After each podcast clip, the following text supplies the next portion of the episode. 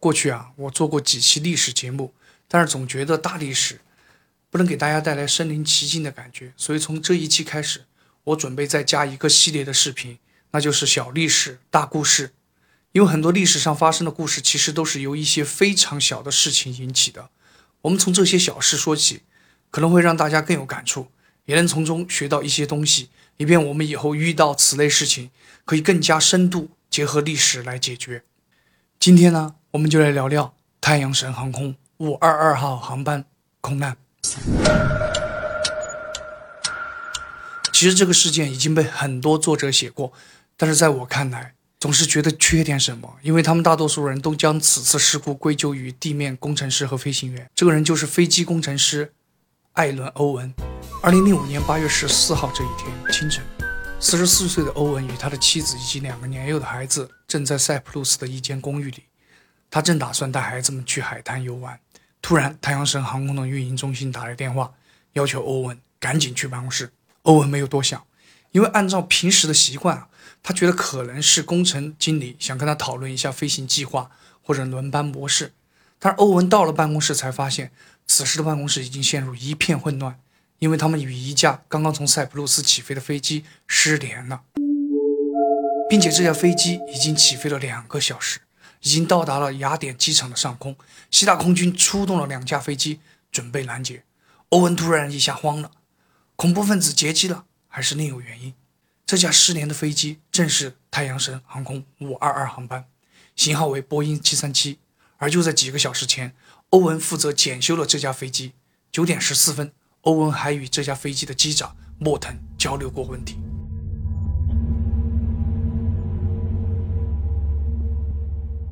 五二二航班于当地时间早上九点零七分从塞浦路斯起飞，目的地就是雅典。当飞机飞到三千六百七十米的时候，机舱的高度警告器突然响起，这个警告的意思就是飞机尚未准备好起飞，并且一般只会在地面上发出这种声音。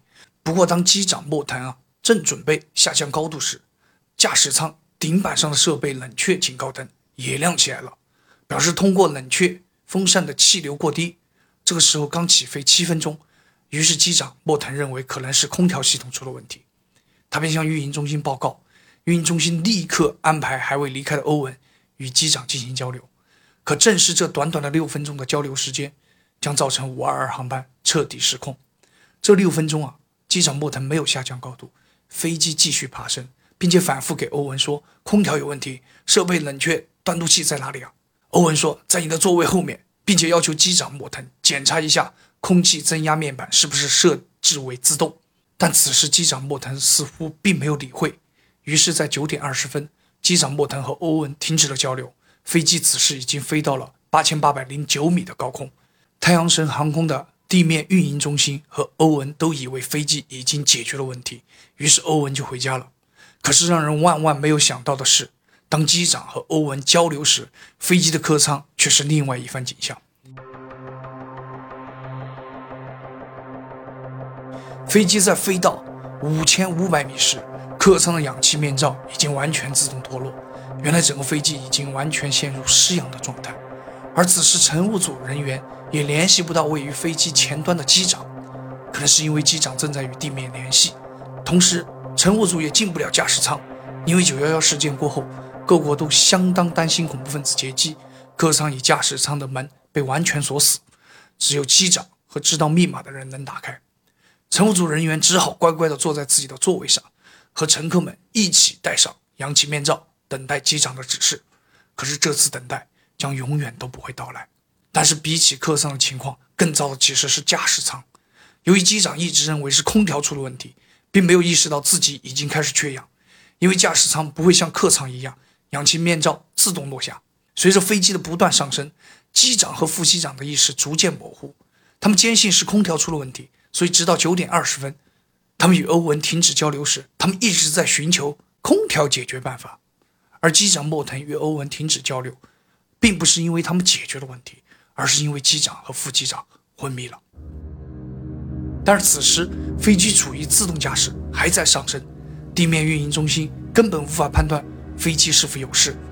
就这样，飞机一直飞到一万零四百米的高空，开始平稳飞行。十点四十分。飞机进入雅典机场上空，但是由于无人接管，飞机一直处于自动巡航模式，在雅典机场上空盘旋，等待飞行员接管降落。在这八十分钟内，塞浦路斯的地面和雅典地面的管控中心一直尝试联系飞机，但是都没有得到回应。此时，希腊方面慌了，难道飞机被劫机了？于是，十一点零五分，希腊方面启动两架 F 十六，准备截停五二二航班。太阳神航空得知消息后，立刻通知欧文赶往办公室。于是便发生了开头的一幕。但是欧文很快便镇定下来，他说他这时只能获取信息并进行处理。根据欧文的分析，他认为飞机携带的燃料足以在空中飞行三个小时，而此时飞机已经飞行了两个多小时。很快，雅典方面传来消息：十一点二十四分，两架 F 十六战斗机靠近五二二航班，战斗机飞行员发现副驾驶。倒在驾驶台上，机长座位空着，而客舱内全是悬挂的氧气面罩。太阳神航空运营中心得知消息后，飞机即将遇难的消息开始传开，办公室瞬间挤满了人。而此时，运营中心的领导对欧文说：“我们现在没有任何用处，回家吧。如果需要的话，我们会给你打电话。”欧文便又回家了。就这样，战斗机一直伴着五二二航班盘旋。突然，在十一点四十九分，他们发现飞机上有两个人进入了驾驶舱，而这两个人在事后查明啊，并不是恐怖分子，而是乘务员安德烈亚斯·普罗德罗姆和他的女友，也是这个航班的空姐哈里斯。他们两个拿着便携式氧气罐，普罗德罗坐在驾驶位，正在尝试控制飞机，而查拉兰博斯正在一旁帮忙。这个普罗德罗啊，是有商业飞行员执照的。但是没有驾驶过波音737。就在他们进入驾驶舱的同时，由于燃油耗尽，很快左侧发动机就起火了，飞机立刻发生变化，开始下降。普罗德罗此时知道他已经不能挽救飞机上的一百二十一个生命，于是他做出了他生前最伟大的决定。普罗德罗操控飞机在右发动机熄火前，将飞机从雅典城区转向乡村地区。十分钟后，右发动机也熄火了。十二点零三分三十二秒，飞机在希腊格拉马蒂科附近的山区坠毁，机上一百二十一名乘客和乘务组人员全部遇难。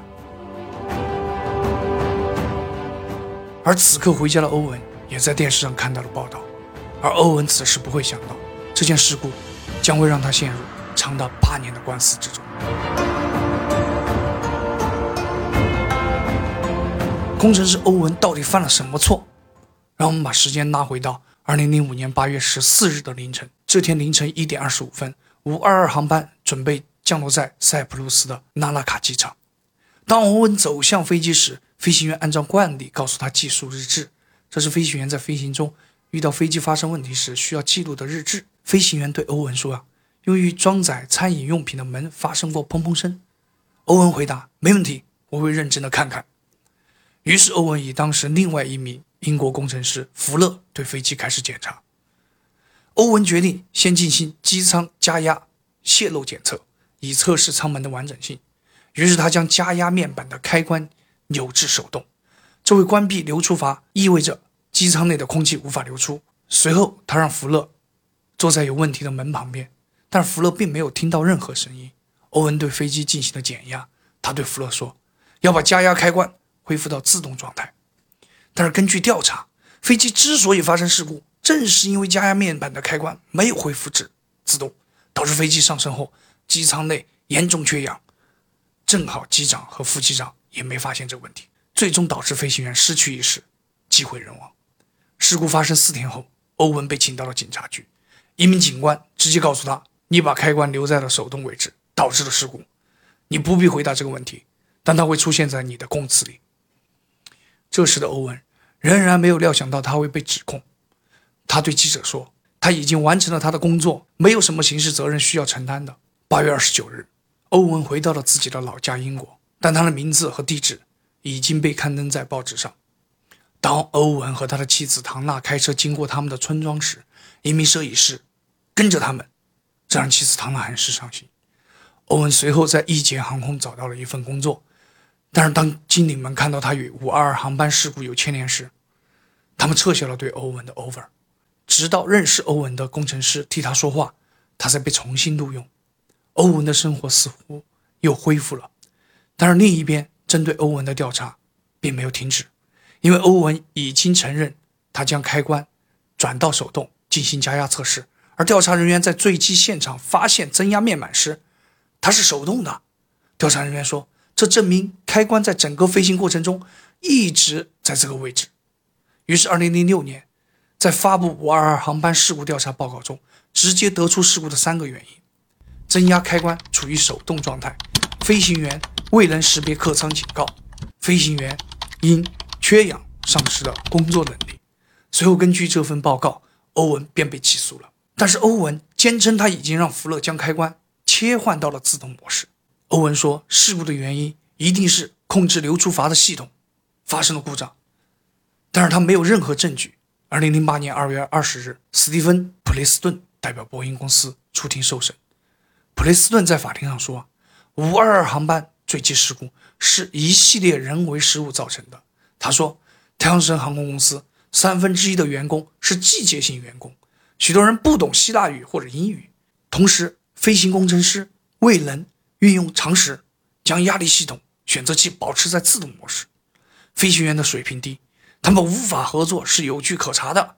部分原因是东德机长的独裁本性。他认为飞行员对起飞配置警告信号完全做出了错误的反应。这种混淆非常荒谬，几乎可以说是闹剧。他指出，波音737已经安全飞行了数十年，522航班是唯一一次没有理解或没有纠正压力问题的事故。但普雷斯顿显然是淡化了之前多次险些发生的事故，以及飞行员对预警系统的一系列抱怨。自1994年以来，波音737就曾发生过一些由警报混乱而导致的事故。飞机上的警告喇叭会因为两种截然不同的原因而响起。欧文说，这是一种设计缺陷。如果波音公司听取了之前的抱怨和投诉，坠机事件就不会发生。随后，媒体发布了一份揭露文件，这份来自于美国联邦航空局。他们在对五二航班空难总结时，承认加压故障和警告系统可能是造成事故的一个重要原因。预计这个情况还会再次发生。但是这份文件并没有被美国航空局公布。当欧文看到时，他惊呆了。他们不知道这份文件的存在。二零零八年四月七日，欧文被指控犯有过失杀人罪。此后的几年里，案件一直在审判。而比起欧文的冷静，他的妻子唐娜先挺不住了。这之后的几年里，唐娜因为恐惧丈夫欧文的离开，便开始以喝酒的方式逃避。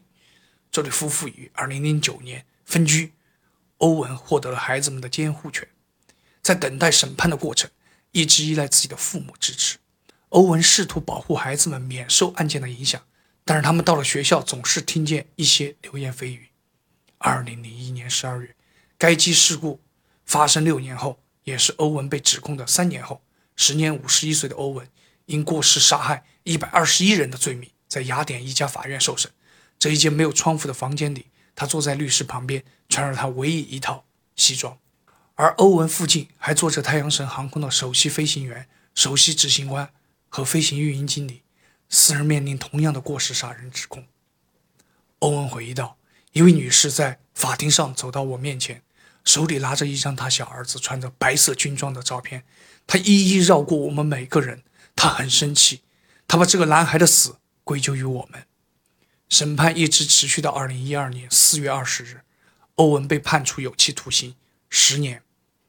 但是欧文的律师告诉他不要退缩，于是欧文上诉了。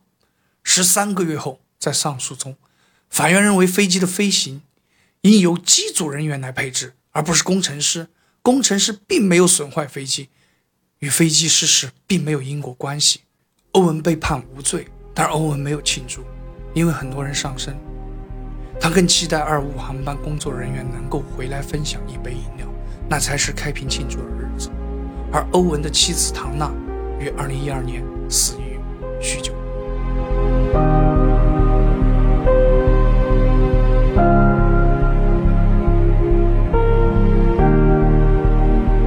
媒体要求波音公司对此发表评论时，波音公司发言人表示，其他航空事故的调查和航空安全委员会以及希腊法院的调查，五二航班的事故直接原因就是机组人员未能遵循标准操作程序。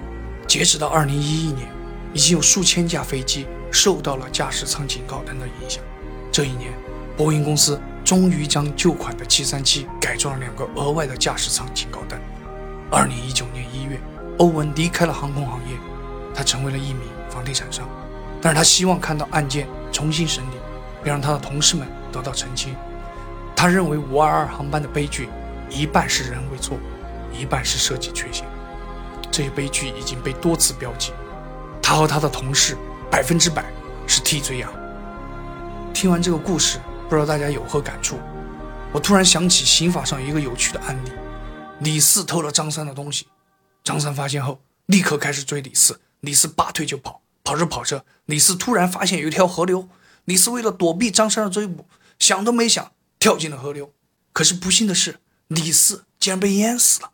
那么我问大家。李四的死与张三有没有关系？刑法上规定啊，因果关系中如果介入因素异常，那么李四的死就和张三没有因果关系；如果介入因素不异常，李四的死就和张三有因果关系。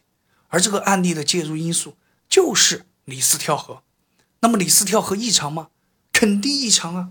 你去追一个小偷，会想到小偷要跳河吗？所以张三溺水是张三自己跳河而导致的。而不是李四追他导致的，所以李四的死与张三没有关系。但是如果是张三故意把李四逼到河里，这个介入因素就不异常了。那么张三就要承担李四溺水的责任。那么五二二航班事故的介入因素是什么呢？就是气压按钮的位置和机组人员对飞机的处置，以及波音七三七的设计缺陷。这问题留给大家，这三个因素。到底哪个介入因素最异常？